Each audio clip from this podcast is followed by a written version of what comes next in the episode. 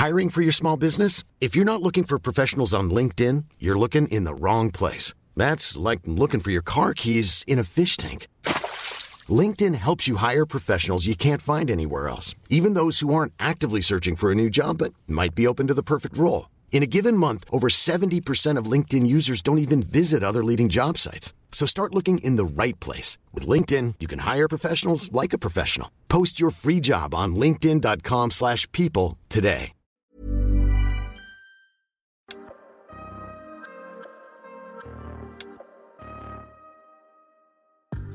Bienvenue dans cette saison 2 du PEX Podcast, le podcast du partage d'expérience en prévention des risques. Je suis Alexandre Zèbre, ingénieur sécurité et créateur du site web safetyvigilante.com. Vous y retrouverez des articles, des vidéos et bien sûr tous les épisodes du podcast pour booster votre culture sécurité. Chaque mardi, retrouvez un épisode de ce podcast créé pour tous les acteurs de la prévention qui veulent progresser dans la maîtrise des risques professionnels en s'inspirant des conseils d'experts et de l'expérience passionnante de mes invités.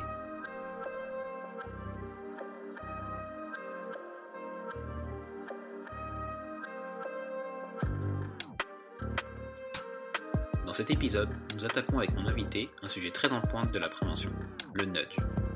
J'accueille Jean-Marc Badarou, qui est directeur de l'agence NudgeMe. Mais alors, qu'est-ce que le concept de nudge? On l'entend partout, mais à quoi ça sert? Est-ce que c'est efficace? Et surtout, comment s'en servir en sécurité au travail? Nous abordons tous ces points dans cet entretien avec Jean-Marc, que je vous laisse découvrir.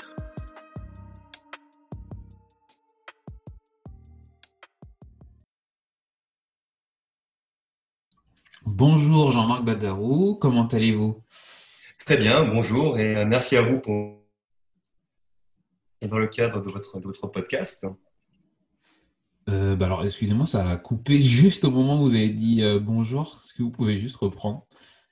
Eh bien, bonjour. hein, bien, je vais très bien, merci. Et surtout, je vous remercie de m'accueillir dans le cadre de, de votre podcast. Eh ben, c'est moi qui vous remercie. Je suis très content de vous accueillir aujourd'hui et, que vous êtes, et du fait que vous êtes venu partager votre expérience. Parce qu'on va parler d'un sujet euh, très intéressant et, euh, et- euh, qui fait l'actualité en ce moment sur la prévention des risques, c'est le nudge. Est-ce que vous pouvez commencer par vous, vous présenter et présenter votre, votre activité? Bien sûr, je, je suis donc fondateur et directeur de l'agence NudgeMe, hein, qui est située euh, à Lyon. Euh, J'ai un j'ai un passé de créatif en agence de, communication. J'ai été pendant plus de 30 ans euh, et concepteur-rédacteur et directeur de création en agence. Euh, et j'ai fondé NudgeMe il y a maintenant un peu plus de 4 ans.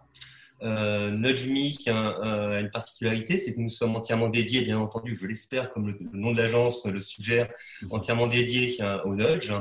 Et euh, nous, nous accompagnons au changement les, euh, entreprises ou les institutions euh, sur des problématiques, sur les grandes problématiques sociétales, hein, comme, le développement durable, la santé, le civisme et la sécurité.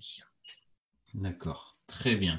Et bien alors justement, on va attaquer euh, directement dans, dans, dans le cœur du sujet de, de cet épisode. Euh, Est-ce que vous pouvez commencer par nous, nous expliquer euh, ce qu'est un nudge et, euh, et d'où vient ce, ce concept? Alors d'abord, peut-être que les, auditeurs se demandent ce que signifie euh, le, le terme nudge. hein. Le mot nudge, nous sommes sur, sur un anglicisme. To nudge signifie en anglais donner un coup de coude, donner un coup de pouce. Sous-entendu pour, pour ramener hein, sur, sur le bon chemin. D'accord? Donc nous sommes, euh, nous sommes là sur, un- sur un outil terrain euh, d'aide à la prise de décision euh, qui, euh, qui s'appuie sur, sur l'apport récent des, sciences comportementales. Euh, à savoir qu'une fois loin de l'information et ou de la formation, hein, euh, l'être humain est fréquemment irrationnel euh, dans ses choix. En fait, nous ne sommes pas des, des êtres de raison, euh, mais des êtres d'émotion.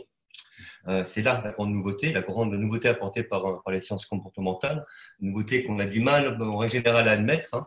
Et, euh, et donc, de par hein, le fait que nous sommes des êtres d'émotion, euh, lorsque nous nous trouvons dans un contexte de choix, nous avons tous besoin d'aide pour bien décider, et ce, au bon moment et au bon endroit, c'est-à-dire à l'instant T de la prise de décision et dans un, contexte précis de prise de décision. D'accord. De, quand date finalement ce concept? De date ce concept? C'est une grande aventure en fait qui a commencé euh, grosso modo dans les années 1950 hein, avec Daniel Kahneman euh, et, Dan Ariely en, fer de lance. hein. On est sur, sur le concept de la behavioral economics, de l'économie comportementale. Euh, ce sont des gens qui ont, euh, qui ont comment dirais-je, qui ont, euh, qui ont trouvé suspect hein, une modélisation euh, de l'être humain qui a été, euh, qui a été faite hein, au début, euh, dans les années 1900, à peu près au début, des années 1900. Hein, une modélisation de l'être humain qui a abouti à un concept que l'on nomme Homo economicus à savoir, et ça s'accroche au balcon si je puis dire, que, que dès l'instant qu'un être, qu'un être humain est correctement informé ou formé, il prendra systématiquement la bonne décision qui semble quand même relativement énorme. Et hein, l'économie comportementale s'est attachée euh, à casser, si je puis dire, hein, cette modélisation de l'être humain euh, qu'ils trouvaient, euh, dont les acteurs trouvaient qu'elle était suspecte, et ont interrogé à nouveau hein, l'être humain, l'ont couché, si je puis dire, sur la table, la table de dissection, et sont arrivés, après, après un, très grand nombre d'expérimentations in situ et en labo, à la conclusion qu'Homo economicus était une sorte de fantasme de l'être humain qui se rêvait tout puissant sur Terre et qu'en définitive, eh bien, nous étions tous fréquemment irrationnels dans nos prises, dans nos prises de décision. D'accord, donc c'est ce postulat de départ que, qu'on vous expliquait qu'on est un, être, que nous sommes des êtres euh, d'émotion et, euh, et, que, et que nous sommes irrationnels. Et donc du coup, le, le nudge là-dedans, euh, quelle va être sa, fonction? C'est tout fait, ça me paraissait logique. Cette approche va permettre justement de, communiquer autrement et plus efficacement hein, des consignes contrer hein, aux grandes problématiques que j'ai énoncées tout à l'heure. Hein, dans le domaine de, la sécurité, par exemple, sur, un site industriel, les, euh, les opérateurs, comme tout être humain, face, à un choix, sont tous pétris de bonnes intentions quand, on porte dans nos pays. Au même titre que euh, sur une problématique de développement durable, nous, sommes, nous savons tous, grosso modo à date, euh, que quitter par exemple une pièce en laissant la lumière allumée, bah, ce n'est pas bien. Même chose pour le pays tout le monde, tous les opérateurs sur un site industriel, hein, de par la formation et la formation qu'ils ont reçue euh, en, amont, hein, savent connaissent la règle. Ils la connaissent très très bien. Mais le problème, c'est que lorsqu'ils se trouvent justement loin de cette, de cette information, loin de cette, de cette formation, ils se retrouvent en quelque sorte seuls avec leur cerveau dans le contexte de décision. Et là, ce n'est vraiment pas bon du tout. Pourquoi? Parce qu'il y a des stimuli hein, extérieurs qu'on appelle des biais, en fin de compte, hein, des biais ou des freins au comportement demandé, hein, comme la surconfiance, l'ego par exemple, hein, qui peuvent amener le, cerveau de l'opérateur à générer des, erreurs de jugement et de l'amener à se comporter de façon irrationnelle, à savoir ne pas porter le pays, alors, je le répète, qui connaît pourtant toute l'importance du port de, de, le pays en question sur son poste de travail. Et donc, cette approche, cette approche comportementale, cette proposition d'approche comportementale permet justement de prendre en compte hein, notre, la fréquente irrationalité à laquelle nous faisions allusion tout à l'heure. Et ça, c'est très important d'identifier l'ensemble des biais, hein, l'ensemble des, frais, des freins pardon, au comportement demandé hein, dans un premier temps, pour ensuite déterminer les, les leviers décisionnels aptes à contrer ces biais avec pour but final, bien entendu, hein, d'aider sur le terrain à prendre la bonne décision, à savoir celle de porter mon EPI hein, à mon poste de travail. Et alors justement, pour, euh, pour bien donner un exemple aux auditeurs, est-ce que vous pourriez euh, bah, nous, communiquer un, exemple assez, euh, assez connu ou que finalement on, on a déjà vu sans, sans prendre conscience que c'était un nudge? J'ai envie de partir sur, euh, sur l'actualité, si vous me le permettez, à savoir le, le, Covid, la problématique du Covid actuellement en France et dans le monde, hein. mhm. euh, à savoir comment aider hein, au respect euh, des gestes barrières en entreprise. à l'agence, chez Najmi, on a été frappé par, par la façon de traiter cet irritant. Et d'ailleurs, nous sommes toujours un peu. à savoir qu'à date, hein, on, nous savons tous ô combien les consignes gestes barrières. Hein, on a été consigné à résidence pendant six mois, il y a quelques mois. Euh, les gestes barrières, on les connaît par cœur. Ils ne sont pas vraiment nombreux, on les connaît très très très bien. Et d'ailleurs, nous les, nous les répéter dans l'entreprise, comme on le fait hein, depuis des mois et des mois, à l'aide d'affichettes proposées par, le gouvernement, ne sert mhm. pas à grand-chose. Hein. ce sont déjà des, affichettes qui sont anxiogènes.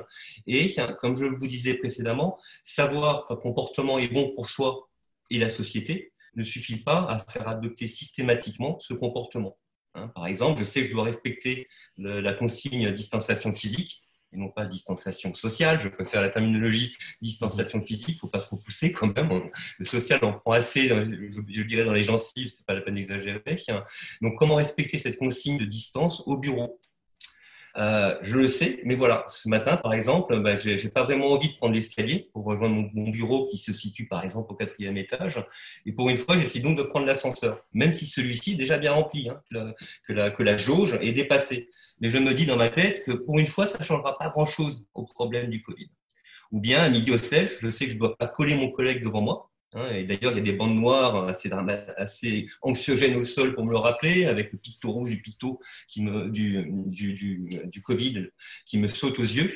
Mais je suis pressé, par exemple. Ces bandes noires me font penser que je suis du bétail, hein, je suis considéré comme étant du bétail, que je perds mon identité. Et, euh, et de toute façon, je, je vois d'autres collègues qui font pareil que moi. Alors, voilà, pourquoi pas. Hein. Et une approche justement comportementale de, cet irritant distance physique hein, peut permettre d'identifier les freins comportementaux des contrées. Par exemple, on a, mis en place et proposé mis en place chez Safran et également chez EDF euh, Rhône-Alpes, des distanciateurs qui remplissent trois rôles bien précis. Tout d'abord, donner envie de poser les pieds hein, sur le distanciateur, c'est quand même important. Hein. Euh, deuxièmement, donner envie d'y rester un certain temps. Et troisièmement, donner envie de renouveler cette expérience, cette expérience usagée, si je puis. Et donc, on va arriver à avoir au sol des distanciateurs en forme de cercle, avec par exemple des visuels chercher Charlie, si vous voyez ce que je veux dire, ou des visuels qui, vont proposer des charades, des devinettes, ou des visuels, comme on a installé chez DF, de forme, de forme géométrique qui génèrent une illusion d'optique qui va s'animer lorsqu'on se trouve sur le distanciateur euh, en question. On va avoir donc toute une série hein, de distanciateurs qui vont activer un, levier décisionnel auquel l'être humain a beaucoup de mal à résister, à savoir le jeu, tout simplement. D'accord. Et, euh, ça, en termes d'efficacité, euh, bah, du coup, vous avez euh, des premiers retours? Alors ça, c'est vraiment une grosse, une grosse problématique actuellement en France. il y a un des grands, un des, grands combats, je dirais, qu'essaie de mener l'agence, à savoir hein, comment amener un, euh, client euh, jusqu'à la, dernière phase, à la dernière séquence du process de création Nudge, à savoir la mesure d'efficience. Euh, et là, on a un problème, on a un souci. On a du mal à amener nos, clients, bien souvent, jusqu'à cette dernière séquence qui est extrêmement importante parce que c'est elle. On a encore beaucoup de, de décideurs doutent encore de l'efficience euh, du nudge. Hein. ça peut encore paraître comme étant limite un gadget. Donc nous, euh, euh, tous les, toutes les agences nudge, elles sont pas nombreuses, mais tous les acteurs du nudge en France ont cette problématique d'apporter la preuve par la mesure d'efficience. Le problème, c'est que, pour être vulgaire, ça rajoute une ligne budgétaire à l'opération et, que, et une ligne budgétaire que le, que le prospect ou le client n'a pas l'habitude d'avoir en face de lui. Il est habitué, euh, de par son contact avec des agences de communication classiques, euh, à s'arrêter à la mise en place de, de, de, la campagne de 4 par 3, par exemple, ou de la campagne mhm. radio ou télé, mais pas à tester à posteriori le, le, le dispositif de communication en question. Et donc là, on a un petit souci, c'est vrai. Il faut quand même prendre aussi en considération que, euh, que le nudge est une proposition d'accompagnement qui est relativement récente hein, en France. Hein. Mhm. Hein, ça, fait, hein, ça fait, je dirais, ça fait grosso modo 5 ans qu'on commence à en parler hein, et ça fait, euh, je dirais, 2-3 ans qu'on voit apparaître quelques, euh, euh, quelques dispositifs d'aide à la prise de décision en France. C'est relativement récent, donc il y a encore, il y a encore du, chemin, du chemin à faire, à parcourir. Mais alors, du coup, alors je, m'excuse, mais du coup, je reviens sur, euh, sur ma question. Vous avez pris l'exemple du, du, Covid et, de ce que vous avez mis en place récemment, donc euh, je pense qu'il parle à, beaucoup de personnes. Mais euh, je pense qu'il y a d'autres enfin, d'autres nudges qui sont peut-être plus dans notre quotidien ou en tout cas plus communs sans qu'on sache que ce soit des nudges. Je ne sais pas si vous en avez en tête pour donner une bonne, une bonne idée de, de ce qu'est un nudge. Alors peut-être qu'il s'adresse plus précisément aux Parisiens, je ne sais pas. En même temps, il y a, beaucoup de provinciaux qui vont à Paris et qui utilisent le métro. Et là, dans une rame de métro, euh, on peut observer ce que je crois être le premier nudge qui a été mis en place en France, sans que l'on sache qu'il s'agissait d'un nudge, à savoir ce fameux petit lapin, euh, ah qui, euh, ce sticker qui représente un lapin et qui est, qui est collé hein, sur, sur la, porte, la porte des rames de métro et qui vous demande en vous tutoyant, et c'est déjà un levier décisionnel, de faire attention à ne pas vous passer, euh, pas vous passer les doigts. D'accord. Hein Là, nous sommes sur un, sur un nudge qui va, qui va actionner un levier hein, de, de l'humour, tout simplement. Hein. On va être euh, le, le, passager et, euh, personnalisé, si je puis dire, par un petit lapin. Donc, c'est plutôt rigolo, d'une part. Et d'autre part, on va avoir un second levier, comme je disais précédemment, qui, qui, va, qui est celui du, du tutoiement de la proximité. Hein, on va me tutoyer, non pas me vous voyez. Voilà. Mhm. Et, pour ainsi essayer de m'amener au comportement demandé, à savoir ne pas mettre, ne pas me mettre mes, doigts entre les deux battants hein, de, la porte du wagon de métro. Et alors là, du coup, vous avez commencé à, à parler de, de, levier. Mais ça, je pense que c'est très intéressant parce que quand on essaye de, mettre en place des choses et, et de et, d'influencer la, façon de faire des, euh, euh, intervenants, il y a, un, volet sur l'influence qui, intéresse beaucoup les préventeurs. Et, euh, comment, agit finalement le, nudge? Comment il influence le, comportement, enfin le comportement, la façon de faire des intervenants? C'est grâce à l'économie comportementale hein, que j'évoquais tout à l'heure hein, que l'on sait cela. Euh, à savoir qu'ils ont agrégé un très grand nombre d'expériences sur le comportement humain face, face à un choix. Et, là, je vais me répéter, c'est vraiment le concept d'homo economicus hein, qui, nous, qui, nous, euh, mm-hmm. euh, qui nous a imposé ce concept pendant plus d'un siècle, que, que, dès l'instant que nous sommes bien informés ou formés, bien entendu, nous prendrons systématiquement la bonne décision. C'est vraiment cette notion-là qui, qui, permet euh, qui permet d'asseoir, si je puis dire, la véracité. C'est tout ce corpus d'études proposées euh, par, l'économie comportementale et en amont par la behavioral economics. Et ben alors du coup, je vais me faire un peu l'avocat du diable et, euh, je, vais peut-être vous, bousculer un peu, mais moi ma, question, ça va être de, savoir comment est-ce que c'est vraiment dû à, à, la mise en place du nudge ou est-ce que c'est dû à bah, justement au fait que, que que l'on respecte les, règles parce qu'on sait que c'est bien pour nous euh, Comment, euh, vous voyez ce que je veux dire? Dans le sens, comment euh, prouver que le nudge est, plus efficace que la, que la, la, rationalité de, l'être humain Que l'information ou, la sensibilisation, c'est bien ça? Oui. c'est relativement. On revient, on revient à la dernière séquence du process de création nudge, à savoir l'étude expérimentale. une fois qu'on a, qu'on a déterminé on a choisi les dispositifs à installer, on les installe dans le cadre d'un test, tout simplement, à savoir que nous allons déterminer un, contexte de référence, un contexte neutre, hein, dans lequel il n'y a aucun nudge, hein, aucune aide à la prise de décision, et en parallèle un contexte nudgé, où nous, intervenons. Et au bout de quelques mois, hein, nous venons mesurer la différence, le gap, entre ce contexte neutre, ce contexte de référence, et ce mhm. contexte sur lequel nous sommes intervenus. D'accord. Mais c'est également votre question rappelle également cette notion de l'utilité et de l'utilité de l'information et de la sensibilisation dans les, sur les problématiques de sécurité. Euh, c'est cette séquence d'information et de sensibilisation et de formation, bien entendu, hein, elle, est, elle est cruciale, elle est, vraiment très importante hein, pour, pour le nudge. À savoir qu'un nudge ne peut pas fonctionner hein, sans s'appuyer sur de l'information ou sur de, la formation générée en amont. Ça, c'est clair et net. Hein. Un œuf, ce n'est pas des, des ex machina. En revanche, en revanche, on sait aujourd'hui, hein, euh, grâce justement, euh, de, par, de par le fait que nous savons aujourd'hui que nous, sommes des êtres d'émotion, nous savons que cela ne suffit pas, que cette séquence de sensibilisation est indispensable, je le répète, mais qu'elle n'est pas suffisante pour amener au comportement demandé une fois que l'on se trouve sur le terrain et dans le contexte de, décision. Très bien. Bah, du coup, on va continuer sur euh, un aspect un peu plus pratique et, euh, et, je voudrais euh, peut-être plus comprendre votre activité dans le sens comprendre qui sont les entreprises qui font appel à vous et surtout sur quel type de problématiques elles vont, elles vont, elles vont vous solliciter. Alors, euh, première chose, il est vrai que nous travaillons principalement, voire exclusivement pour des gros comptes. C'est vrai. Hein. Euh, nous travaillons par exemple pour Safran Aircraft Engines, pour les RATP, euh, Transdev, EDF, les parcs nationaux de France. ce sont principalement des gros comptes qui sont, qui sont intéressés par, par cette démarche. Euh, je peux, on peut évoquer une problématique, assez intéressante sur laquelle nous sommes intervenus euh, chez Safran.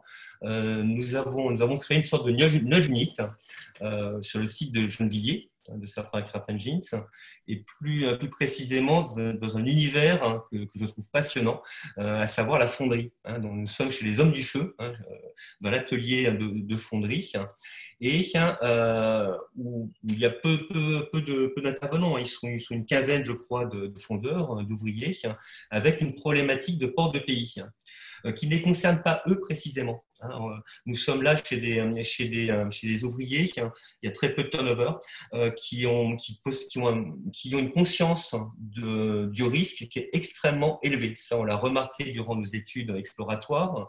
En règle générale, ces gens-là portent leurs EPI.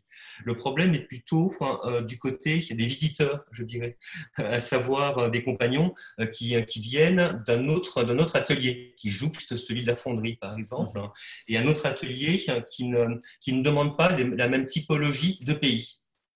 Et là, on se retrouve avec un risque d'intervention dans, dans, ce cadre de l'atelier de fonderie d'un individu qui, va, euh, ne, va pas forcément porter systématiquement le pays imposé dans ce contexte de la fonderie. Mmh et euh, nous, sommes, euh, nous sommes en train, nous allons bientôt tester un dispositif justement euh, qui permet de créer, de, créer une nouvelle saillance au fameux picto port de pays que l'on trouve classiquement en sticker hein, sur les portes d'entrée hein, d'un atelier. À savoir qu'on va, on va projeter la consigne de port de pays au sol, tout simplement, déjà pour créer une nouvelle saillance hein, et ensuite créer un, effet, un effet de surprise également. Avec un intérêt également, c'est que l'on peut euh, modifier euh, relativement facilement la typologie de pays. On peut, avec cette projection au sol, afin d'accentuer sa, sa, saillance, faire clignoter le picto de le pays. On peut changer la, comment dirais-je, l'apparence graphique de, de, de, de, le pays en question au bout d'un mois, au bout de deux mois. Tout cela pour créer la surprise et inciter le visiteur à porter le bon EPI dans, dans, le cadre de l'atelier de fonderie. D'accord. Et, euh, et peut-être que c'est un, peu tôt, mais du coup, ça c'est euh, ça s'est accompagné de retours euh, de la part des, bah, des gens qui accueillent ces visiteurs-là? Nous avons été un petit peu frappés par, par l'effet du Covid et le dossier, le dossier est en cours. Il a été freiné tout simplement. Donc j'espère qu'il va très bientôt sortir, sortir des tuyaux. Parce que là, nous avons l'occasion justement avec, avec cette nouvelle chez Safran d'aller d'aller jusqu'à la fin du process et, d'avoir justement de la mesure d'efficience. Et ça, ça, nous intéresse beaucoup. Et on est très, très pressé de reprendre ce dossier. De reprendre ce dossier. Oui, c'est vrai, vous avez exprimé plutôt que du coup, c'est cette partie euh, mesure d'efficience qui, qui, doit encore, euh, on va dire, progresser pour euh, bien qu'on puisse bien mesurer cette efficacité.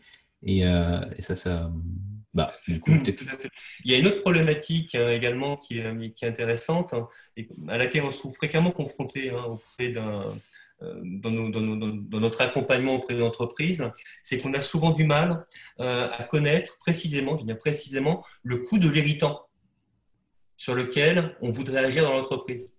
Ça, c'est un vrai problème aussi. Hein, c'est une, question que l'on pose systématiquement avant d'intervenir. Euh, vous avez une problématique hein, de port de pays euh, casque, je dis n'importe quoi, hein, par exemple. Euh, quel est pour vous, dans l'entreprise, le coût du non-port du casque? Mm-hmm. Parce que le, sur, en nudge, on ne parle pas d'efficacité, on parle d'efficience. Donc, on doit pouvoir, parce qu'un œuf n'est pas forcément peu cher. Malgré ce que l'on peut souvent entendre, euh, un œuf peut être une, mécanique relativement onéreuse, mais mhm. on doit être sur un concept de ROI, bien entendu, hein, de, retour, sur investissement. Hein. On ne peut pas proposer une solution qui coûte 100 euh, par rapport à un coût d'irritant qui, est, qui serait de 50, par exemple. Et on a du mal, bien souvent, à avoir cette notion, voilà, quel est le coût de l'irritant on, est vraiment sur un process, in fine, on, propose une, solution à savoir l'aide à la prise de décision sur le terrain, qui est novatrice, d'accord? Et on a besoin encore d'éduquer, je dirais un petit peu, euh, les entreprises que nous sommes amenés à accompagner dans cette démarche. Mhm.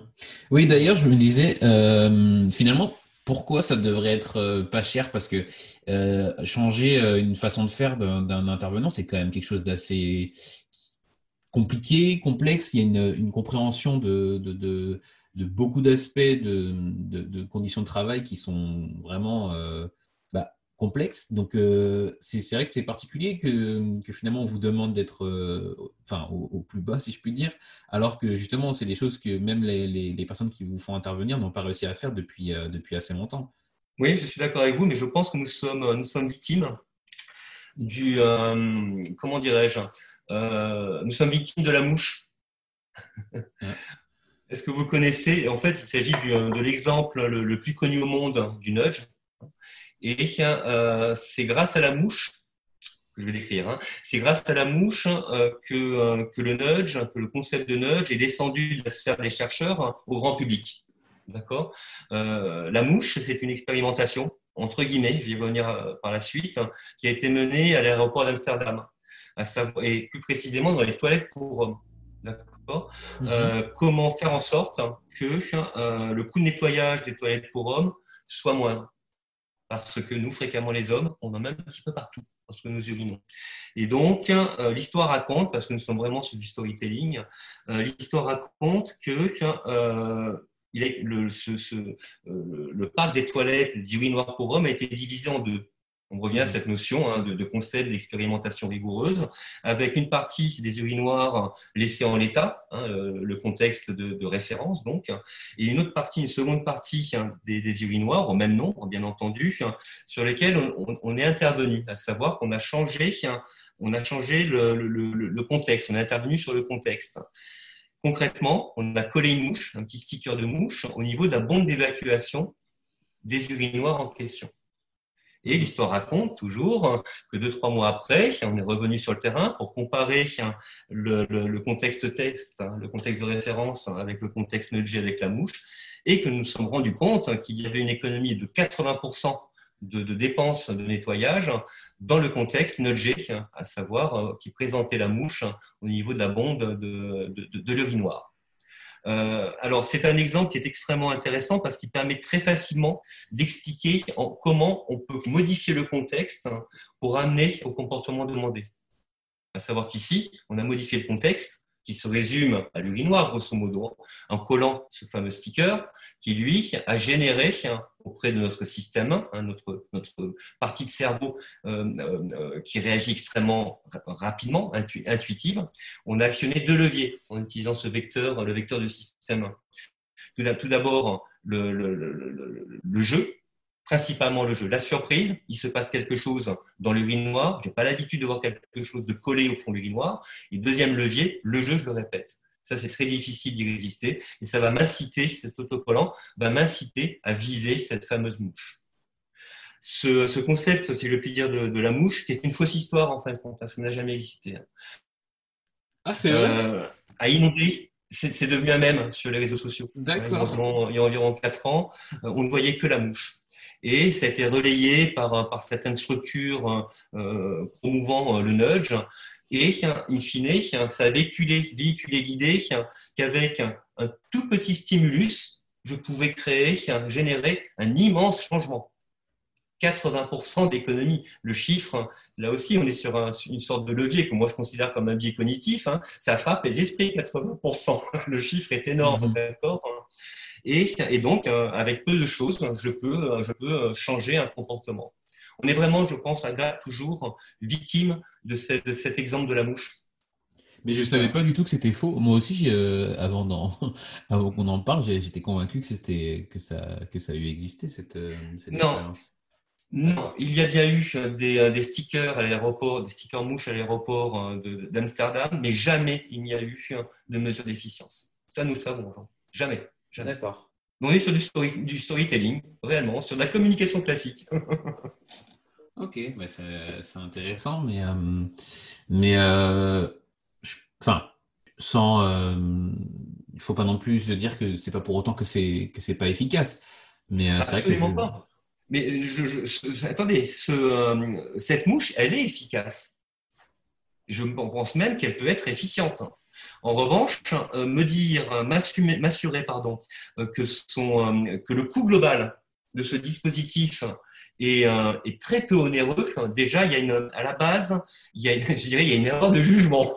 Il y a une erreur de jugement qui devrait, euh, qui devrait, euh, qui devrait tilter aux yeux, au, au cerveau des, des communicants. parce que déjà, avant de mettre en place cette mouche, j'ai besoin de me déplacer sur, le, sur, sur les différents contextes où se, trouvent des urinoirs. J'ai besoin de mener une étude exploratoire, tout simplement. Ça, ça a un coût. Ensuite, j'ai besoin, ça paraît bête comme ça, hein, mais de la dessiner, de la produire, cette mouche, de produire le sticker. Il y a donc production du, du nudge en lui-même. Ça, ça a un coût. Un graphiste, un, un, imprimeur, etc. Ensuite, il va falloir poser, installer ce nudge sur des centaines, voire des milliers d'urinoirs, comme c'est le cas euh, bien souvent dans des, dans des stations-service sur, sur autoroute. Hein. Ça, c'est un coût également. C'est un coût. Mmh. Et on peut arriver euh, à une, une, facture globale, à un devis euh, qui, qui n'est pas loin, en, en somme toute, d'une action de communication classique, d'une action de sensibilisation, par exemple, avec ouais. des affiches un peu partout qui me demandent, dans les mêmes toilettes, de faire attention, de ne pas en mettre partout, etc. Le coût sera le même. Hein. Oui, mais ça, ça me paraît. Euh, enfin, moi, ça me paraît logique finalement, euh, si c'est autant de production qui est demandé, euh, qu'on ait un, un, un prix bah, finalement Alors, semblable. Là, là on, est, on est vraiment sur un exemple, c'est vrai à la base, qui, qui comment dirais-je, qui génère cette notion de simplicité, à savoir, on parle toujours d'un sticker. La mécanique d'engagement, hein, la mécanique d'aide à la prise de décision, c'est un sticker relativement simple, donc a priori, mais coûteux quand même. Mais on peut avoir des mécaniques d'aide à la prise de décision qui sont autrement plus complexes qu'un sticker.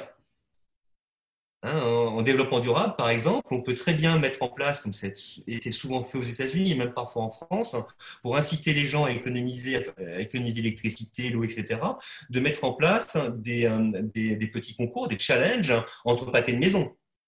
Je pense que vous connaissez peut-être hein, ce, ce, cette typologie, ce type d'intervention. C'est un, un, gros coût, ça, hein, un très gros coût. Hein. Il faut développer une application, euh, etc., etc. Ça a un gros coût. Mmh. Euh... Plus, tout, dépend, tout dépend ensuite du coût de l'irritant, je le répète. Ouais, tout ça, c'est régulièrement. Qui est très voilà, dur à est estimer. Est-ce rentable ou pas par rapport à ce que coûte l'irritant mmh. Définir l'irritant. Je sais pas si, euh, enfin moi, je, de, dans, dans, mon organisation actuelle ou même euh, j'ai des collègues, je pense pas qu'ils aient déjà vraiment défini un, irritant aussi précisément que, que ça pourrait euh, ça pourrait être nécessaire. C'est euh, c'est vrai que c'est une notion, euh, on sait que c'est un problème, euh, pour autant le chiffrer ou autre, c'est c'est assez particulier. Non, on est parfois souvent sur comment dirais sur le coût de l'humain. Hein, si on prend la problématique hein, de des chutes de plein pied, plus précisément hein, de comment inciter, comment aider des, des salariés à tenir la rampe d'escalier. Ça, c'est un sacré challenge. Hein. Avouez-le, quand même, tenir une rampe d'escalier, hein, alors que nous avons, nous, êtres humains, conscience de, même certains, de maîtriser la marche depuis que nous avons 4-5 ans, grosso modo. D'accord? Donc déjà, il y a un biais. Comment est-ce qu'on va me... Pourquoi me demander de tenir la rampe? Alors, je, je, maîtrise tout à fait, tout à fait euh, le, le, fait de descendre ou de monter, de monter un escalier. Euh, en revanche, il y a, il y a, il y a des accidents, ça on ne peut pas le nier. Il y a des accidents avec des traumas, des traumas plutôt graves, d'accord? Et là, on peut avoir une notion déjà. On peut, on peut interroger la littérature interne de l'entreprise en question sur cette problématique de chute dans les escaliers le, le nombre d'accidents, la fréquence de ces accidents, les, euh, la typologie de trauma occasionnés par ces chutes dans les escaliers. On, on, on, peut avoir ces indicateurs déjà. Mais après, je le répète, quel, quel, quel est le quel coût pour l'humain? Quel est le coût de l'humain, entre guillemets? Ça, c'est difficile à quantifier, bien entendu. Mmh.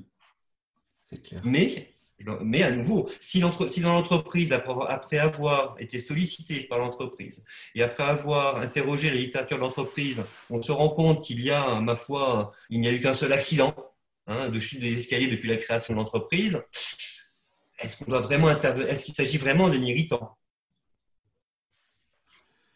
Ok. Et euh, bah, on, va, on va passer à plutôt à, à la suite de, de, de, votre parcours pour, euh, pour continuer. Euh, donc vous, vous nous expliquiez que vous êtes euh, à la base un, communicant, mais euh, vous vous êtes spécialisé dans les nudges depuis bah, la création de votre entreprise. Et, et, pourquoi avoir fait ce choix et, de, de, partir là-dessus et, et de, de, voilà, de se spécialiser dans, dans, dans le nudge? J'ai passé, j'ai passé plus de 30 ans à manipuler des gens vraiment à les manipuler hein, pour, euh, pour les, euh, les inciter hein, à acheter, euh, pour modifier leur, leur intention, à savoir agir, agir sur le court terme, hein. ce qui n'est absolument pas le cas du nudge, qui lui est plutôt là pour modifier un comportement. Il y a un gros distinguo.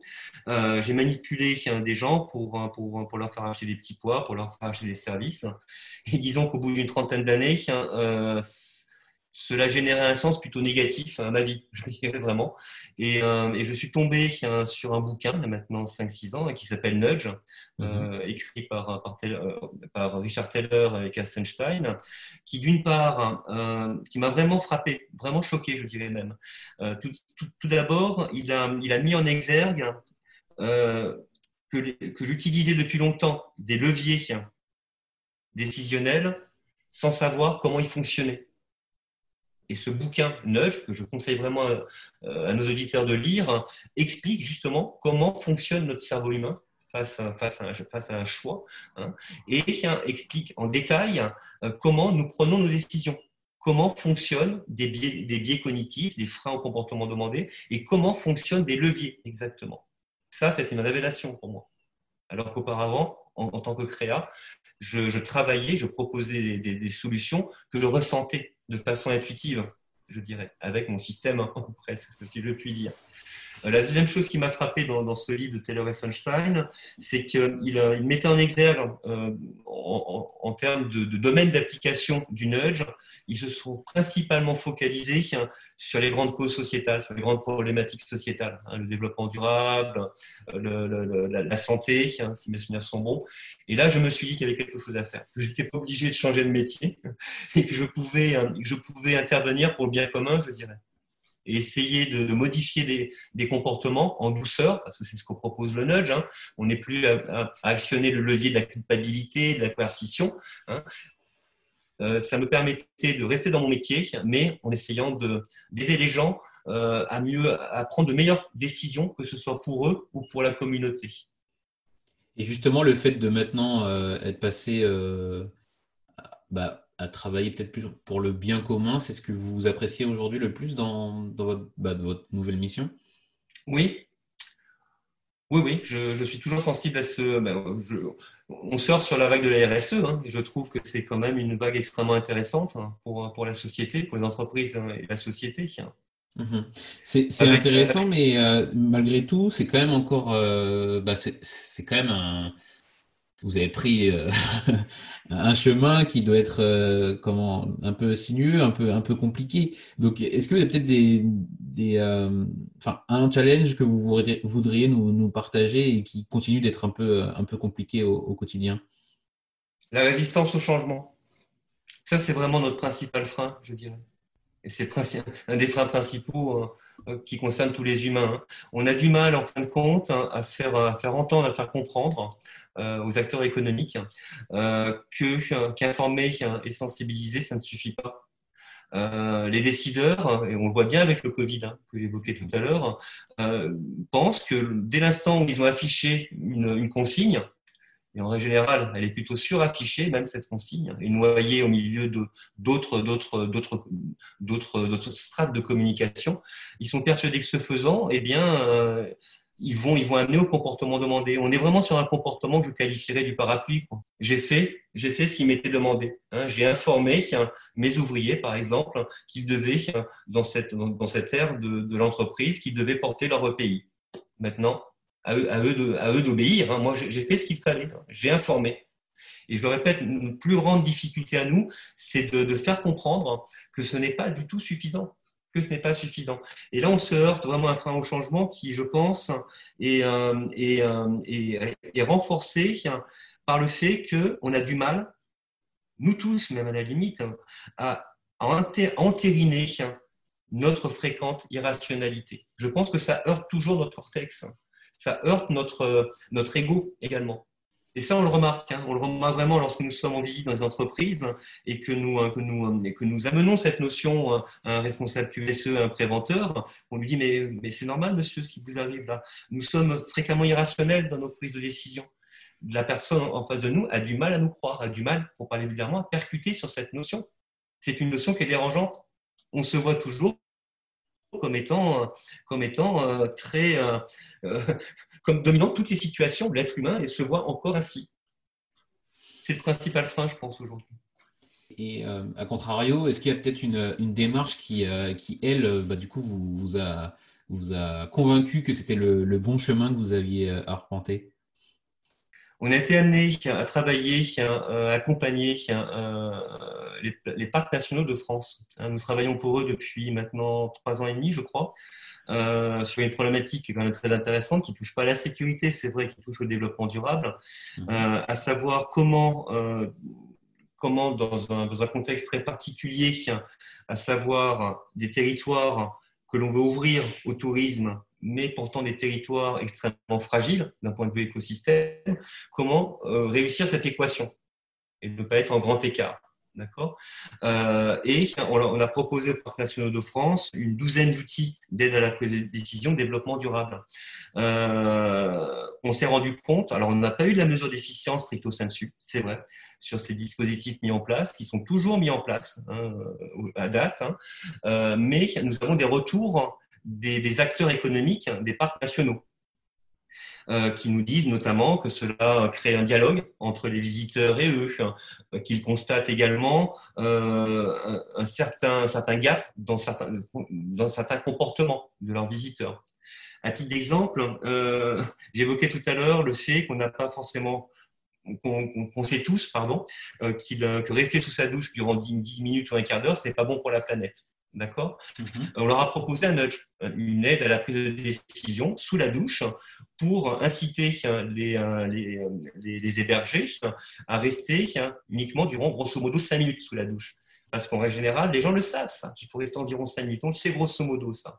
Le problème, c'est que nous sommes tous, personne n'est Superman, et nous sommes dans la capacité totale de compter 5 fois 60 secondes sous notre douche. Et que nous avons besoin d'avoir le contrôle sur la situation, d'avoir le contrôle sur la règle qui est demandée. Donc, on a installé un sticker sur, euh, euh, à, coller sur, la, paroi, la paroi de la douche euh, qui, dit tout simplement 5 minutes d'eau précieuse. Il ne faut pas être bavard en nudge, hein, mais ça permet de cadrer différemment l'information et de rendre, d'être plus sur l'eau du robinet ou l'eau de la douche. Cette eau, elle est particulière, c'est de l'eau précieuse. Mais ce n'est pas ça le plus important. Sur, au centre de ce, de ce sticker, on va ventouser soit un petit timer, soit aidez-moi.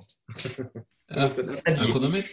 Voilà. non, non. Au centre de ce sticker, on va ventouser un sablier. Un sablier.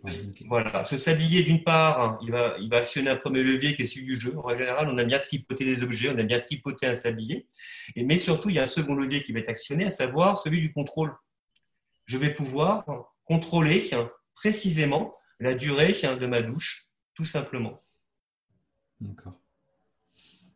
Ok, ça redonne à, l'utilisateur le contrôle et il ne se sent pas. Euh, enfin, il n'y a pas de manipulation. C'est lui aussi qui, qui gère ce temps-là.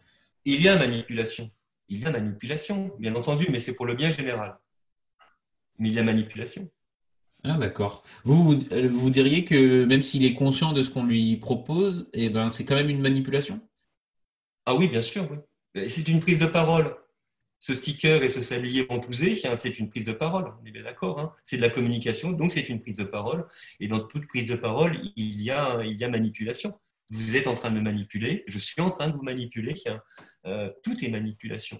C'est vraiment un débat qui, qui peut tourner euh, en rond très rapidement. Oui, effectivement, parce que pour moi, euh, bah, c'est plutôt basé sur le livre de Robert Cialdini. Pour, pour moi, ça serait plutôt un exemple d'influence, parce qu'il y a une influence, parce que la personne sait dans quel sens ça va et euh, elle est consciente que c'est pas euh, négatif ni pour elle ni pour les autres. Donc il y a une influence. Euh, même. Oui, mais alors que pour moi, la manipulation, il y a cette volonté de, de, faire, faire faire un, enfin, faire agir d'une manière qui peut être plutôt malveillante. C'est peut-être cette, cette, idée que j'ai. Oui, mais je la trouve intéressante, mais est-ce qu'elle est toujours valable sur une aide à la prise de décision, donc un nudge, euh, créé pour actionner un levier économique Parce que le nudge peut faire vendre. Oui, c'est Il fait vendre. Mhm. Ah, c'est vrai. Est-ce que l'on reste sur de l'influence ou est-ce que nous passons sur, euh, sur la manipulation dès l'instant que, le but, le but recherché, le but recherché par le nudge est économique et de faire vendre, d'optimiser la vente d'un produit ou d'un service. Vous mhm. savez, le nudge, euh, c'est vraiment un concept. Hein, je parlais tout à l'heure de Taylor Sunstein. En quelque sorte, créer ce nom et créer ce concept. C'est un livre qui est extrêmement marketé. D'accord? Euh, Ils ils proposent un système qui est censé ne pas évoluer d'ailleurs, que ce soit en termes de biais, de nombre de biais ou en termes de nombre de leviers. C'est un bouquin marketé qui a, eu, qui a joué un rôle positif, je vous en ai parlé tout à l'heure, il a permis de faire descendre cette connaissance des sachants au grand public, ça c'est super intéressant. Mais ça reste, ça reste du marketing. Euh, parce que le nudge, au sens où l'entend Taylor Einstein, ne date vraiment pas d'il y a 5-6 ans ni même d'il y a 11 ans, hein, date de parution du bouquin. C'est beaucoup plus ancien, mais vraiment beaucoup plus ancien. Si l'on prend la grande distribution dans les années 50 aux États-Unis, hein, la grande distribution n'a pas arrêté de nudger ses consommateurs. Aujourd'hui, lorsque vous allez hein, dans, un supermarché ou dans un hypermarché, que vous vous baladez entre les, entre les, entre les rayonnages, euh, vous êtes nudgé dès l'instant où il y a où, il y a une promotion, on veut vous faire aller vers une promotion, acheter un produit en promotion, on met en place deux leviers décisionnels, donc un nudge qui est extrêmement efficace et que tous les consommateurs de France et du monde entier connaissent parfaitement. On va rendre, la chose visible, à savoir que cette promotion va clignoter en, rouge, il va y avoir un éclaté rouge, d'accord? C'est le levier de la science. On va rendre la proposition commerciale visible. Et un second levier, on va faire appel à votre aversion à l'effort. Nous, les êtres humains, nous sommes tous extrêmement feignants. Donc, la boîte de conserve en promotion avec son petit sticker qui clignote va être positionnée sur le rayonnage à hauteur de ma main, de mon bras. D'accord. Et qui date pas d'hier. Et qui date pas d'hier, celui-ci, mais vraiment pas. C'est très très intéressant. Je suis content qu'on ait pu avoir ce petit, euh, ce petit échange là sur, euh, sur l'influence et la manipulation parce que ça fait prendre, moi ça me fait prendre conscience de, pas mal de choses que je vis euh, tous les jours sans, sans, bah, sans en prendre conscience. Ben alors on va, on va... bien aussi peut-être d'une autre, comment dirais d'un autre vecteur si je puis dire, à savoir qu'avec le nudge on parle de communication et que ça vient, on entre dans la sphère de la communication classique ça vient un petit peu en opposition, alors que ça devrait être complémentaire. Hein. Le nudge, à mon sens toujours, hein, si on prend uniquement le nudge euh, pour amener au bon comportement sur les problématiques comportementales, si l'on prend le nudge uniquement comme, comme acteur, comme accompagnement sur les grandes problématiques comportementales, là, il y a vraiment une brique supplémentaire et indispensable proposée par le nudge à la communication classique. Ce que je veux dire par là, c'est qu'à date, ces grandes problématiques sociétales, c'est relativement récent, hein, ça date des années 80 à peu près. Hein. Et à date, euh, lorsque des agences de communication classiques sont, briefées hein, sur une problématique sociétale, euh, euh, elles, font comme si elles ont des petits poids. Elles utilisent grosso modo les mêmes leviers, souvent la culpabilisation d'ailleurs, souvent. Et elles oublient une chose très importante, c'est qu'une fois que je suis loin de cette, euh, de cette information culpabilisante fréquemment, je le répète, eh bien, je suis seul une fois de plus avec mon cerveau. Hein, si je suis sensibilisé par un film de la, émis par la prévention routière hein, pour m'inciter à, ne plus utiliser mon smartphone en conduisant, deux heures après au volant de ma voiture, je l'aurais oublié. Il y a de grandes chances que j'aurais oublié ce film. Et donc là, j'ai besoin, sur le, dans le contexte de prise de décision, en l'occurrence dans ma voiture, j'ai besoin qu'on me rappelle cette règle et qu'on m'incite à la suivre. J'ai besoin qu'on m'aide à la prise de décision dans ma voiture, mhm. après le film en question.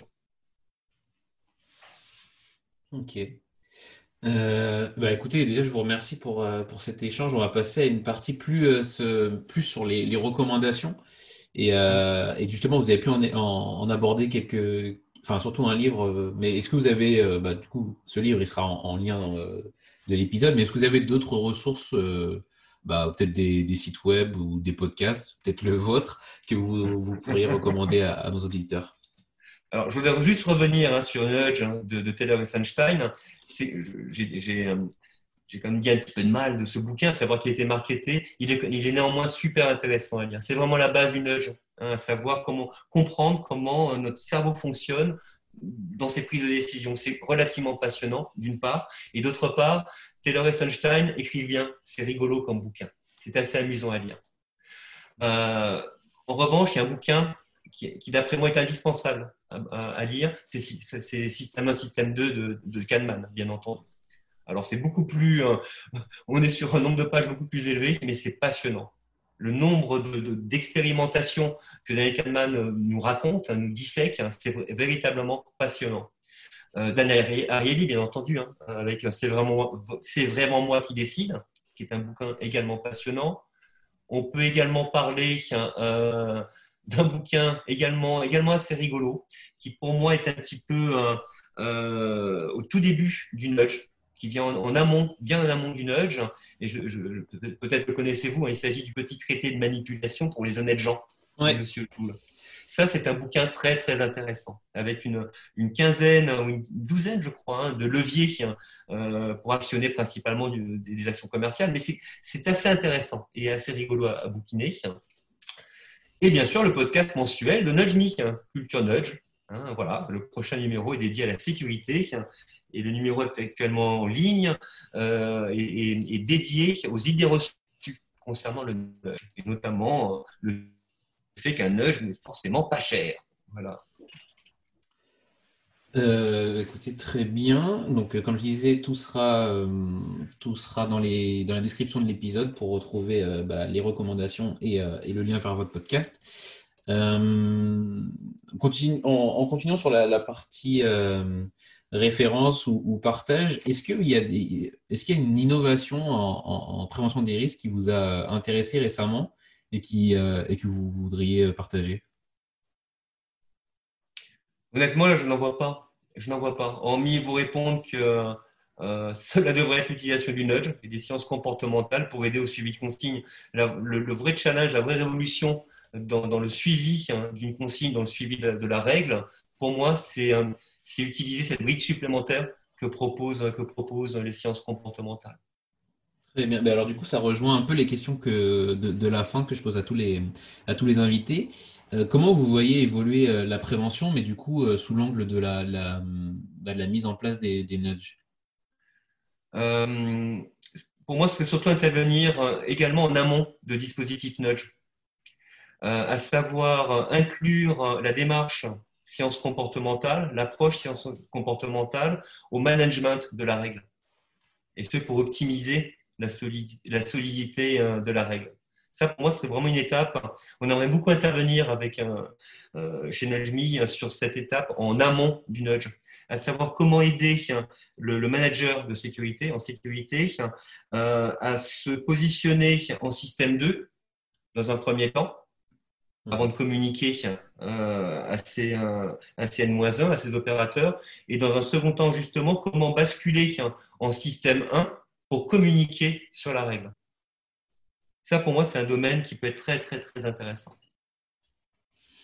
Mais également, il y a une autre chose qui peut être intéressante, c'est comment, comment agir sur la qualité de la communication interne en sécurité. Ça, c'est un domaine en tant qu'ancien communicant, si je puis dire, me, passionne. Hein. Euh, comment euh, faire en sorte que la com, interne, qui est le parent pauvre en communication, réellement, au même titre que la radio d'ailleurs, hein, euh, comment faire en sorte que la communication interne dédiée à la sécurité soit plus efficace? Et eh bien alors, du coup, ça me fait penser à un épisode qui, du coup, aura été diffusé juste avant sur la communication en prévention des risques avec Nadège Larcher, que j'invite tout le mmh. monde à, écouter, qui est vraiment complètement axé sur cette euh, communication et, euh, et sur, euh, et, sur le comment dire sur comment mieux communiquer et comment bien prendre en compte bah, le, récepteur de cette information. Donc, j'invite tout le monde à, écouter cet épisode. alors, et enfin, pour terminer, une dernière question sur, bah, sur vous. Qu'est-ce que vous aimeriez dire aux jeunes Jean-Marc qui, qui débutaient dans le métier? Donc, il débutait dans le nudge, je vous comprends. Ou dans, dans, la communication. Ah, ça, c'est un, un, domaine que j'ai essayé de gommer, que j'ai un peu oublié. Ah. En revanche, en revanche, aux Jean-Marc qui débuterait dans, la, dans le nudge, hein, je dirais de pas écouter, je lui conseillerais de ne pas écouter les sceptiques hein, qui considèrent le nudge comme étant un gadget. Voilà. D'accord, très bien. Eh ben, merci beaucoup Jean-Marc pour votre partage et pour, euh, bah, pour toutes ces précisions et toutes ces, euh, ces explications. Euh, est-ce que vous pouvez nous dire où est-ce qu'on peut vous retrouver si jamais on a envie de continuer à échanger avec vous sur, sur le sujet? Eh bien, on peut nous retrouver sur notre site internet, hein, sur le site internet Nejmi, hein, nejmi.fr, sur notre, notre page LinkedIn également, et puis, et puis sur notre podcast Culture, Culture Nudge, bien entendu. Bah, très bien, Jean-Marc, je vous remercie. C'est suffisant ça comme réponse, Alexandre sur... Oui. Oui, oui, oui c'est suffisant, il n'y a pas de souci. Je mettrai les liens également pour, euh, vous retrouver, il n'y a pas de problème. Euh, bah, très bien, Jean-Marc, je vous remercie et euh, je vous souhaite bah, une bonne journée. C'est moi qui vous remercie. Au revoir. Merci d'avoir écouté le PEX jusqu'au bout. Si cet épisode vous a plu, n'oubliez pas de le partager autour de vous et si vous trouvez 5 petites minutes, de mettre une note 5 étoiles ainsi qu'un commentaire sur Apple Podcast. Ça m'aide beaucoup pour remonter dans les classements. Vous pouvez également remercier directement l'invité en le retrouvant sur ses réseaux sociaux. À la semaine prochaine!